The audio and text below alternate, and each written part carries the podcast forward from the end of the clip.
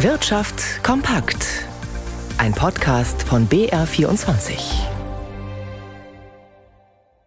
Mit Gabriel Wirth.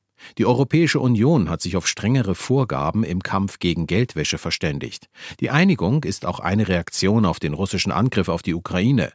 Oligarchen soll es mit den neuen Vorgaben schwerer gemacht werden, Vermögenswerte in der EU zu besitzen. Dazu Thomas Spickhofen aus Brüssel. Höchstens 10.000 Euro, das ist die Summe, die zukünftig EU-weit für Bargeldgeschäfte gelten soll. Den einzelnen Ländern steht es aber frei, diese Summe noch niedriger anzusetzen. In manchen ist das ja schon jetzt der Fall. Außerdem sollen die nationalen Behörden auch international enger zusammenarbeiten und sie bekommen mehr Zugang zu Informationen über Eigentumsverhältnisse und Geldflüsse. Händler von Luxusautos zum Beispiel, damit sind Autos ab 250.000 Euro gemeint, müssen ihre Kunden intensiver überprüfen und verdächtige Transaktionen Transaktionen melden, ebenso die Händler von Privatjets, Yachten oder teuren Kunstwerken. Auch die Geschäfte mit Kryptowährungen geraten stärker ins Visier der Kontrollen und Pflichten. Deren Anbieter müssen ihre Kundschaft bereits bei Transaktionen ab 1000 Euro genauer checken und verdächtige Aktivitäten melden. Ab 2029 sollen unter bestimmten Bedingungen auch große Profifußballvereine und die Agenten der Branche verpflichtet sein, mehr Informationen über die Kundschaft einzuholen und Transaktionen zu überwachen. Die Einigung muss noch vom Europäischen Parlament und den Mitgliedsländern formal abgesegnet werden. Der taiwanische Chiphersteller TSMC will noch in diesem Jahr mit dem Bau seines Werks in Dresden beginnen. Das Projekt starte planmäßig im vierten Quartal dieses Jahres, sagte Konzernchef Mark Liu in Taipei.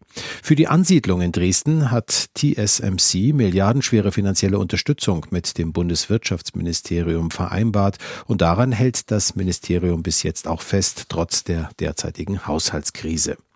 Bahntickets per App oder am Computer für viele Kundinnen und Kunden der Deutschen Bahn ist das längst Alltag, aber nicht für alle, wie jetzt eine Umfrage des Bundesverbands der Verbraucherzentralen ergeben hat, und die wünschen sich, dass dieser Vertriebsweg auch erhalten bleibt. Näheres von Wolfram Schrag. Die Deutsche Bahn hat vor kurzem ihre Vertriebsstrategie verändert. Bestimmte Fahrkarten gibt es nicht mehr am Automaten oder am Schalter, sondern nur noch online. Dazu gehören zum Beispiel auch die Spartickets. Das sehen Kundinnen und Kunden kritisch, wie sie bei der repräsentativen Online-Befragung des Bundesverbands der Verbraucherzentralen sagten, vor allem dann, wenn Bahntickets in Zukunft nur noch über Apps oder das Internet erhältlich sind. Eine Bahnsprecherin bekräftigte dem Bayerischen Rundfunk gegenüber, dass es auch in Zukunft möglich sei, Bahnfahrkarten am Schalter und am Automaten zu erhalten.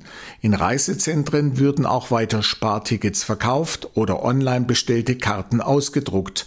Allerdings gäbe es für Spartickets am Automaten keinen Bedarf mehr. Die Quote habe zuletzt noch zwei Prozent betragen.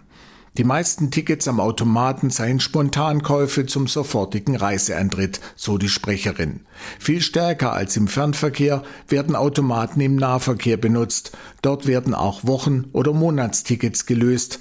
Allerdings werden diese Automaten von den einzelnen Verkehrsverbünden betreut. Deutschlands höchstes Finanzgericht hat seine Rechtsprechung mit einem für Immobilienerben erfreulichen Urteil geändert. Für den Verkauf einer zum Nachlass einer Erbengemeinschaft gehörenden Immobilie dürfen die Finanzämter keine Einkommensteuer verlangen. Das hat der Bundesfinanzhof in München im heute veröffentlichten Urteil entschieden.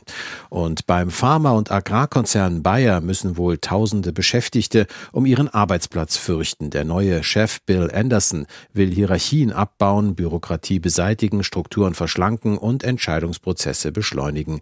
Jan Blatt in unserem BR24 Börsenstudio. Was macht denn das mit der Bayer-Aktie, die ja im DAX gelistet ist? Die verliert rund zwei Prozent. Ja, der neue Bayer-Chef Bill Anderson plant eben Insidern zur Folge vorerst keine Aufspaltung des Pharma- und Agrarchemiekonzerns. Erst müsse sich der Staub legen, weil eben das jetzt angekündigte neue Betriebsmodell mit einem erheblichen Personalabbau verbunden sei. Das ist ja auch eine Einigung mit den Betriebsräten, die eine Zerschlagung von Bayer verhindern wollen, worauf andererseits viele Investoren hoffen. Also die Bayer-Aktie erstmal weiter unter Druck, nachdem sie im letzten Jahr schon zu den Verlierern im DAX gehört hat. Ansonsten positiv.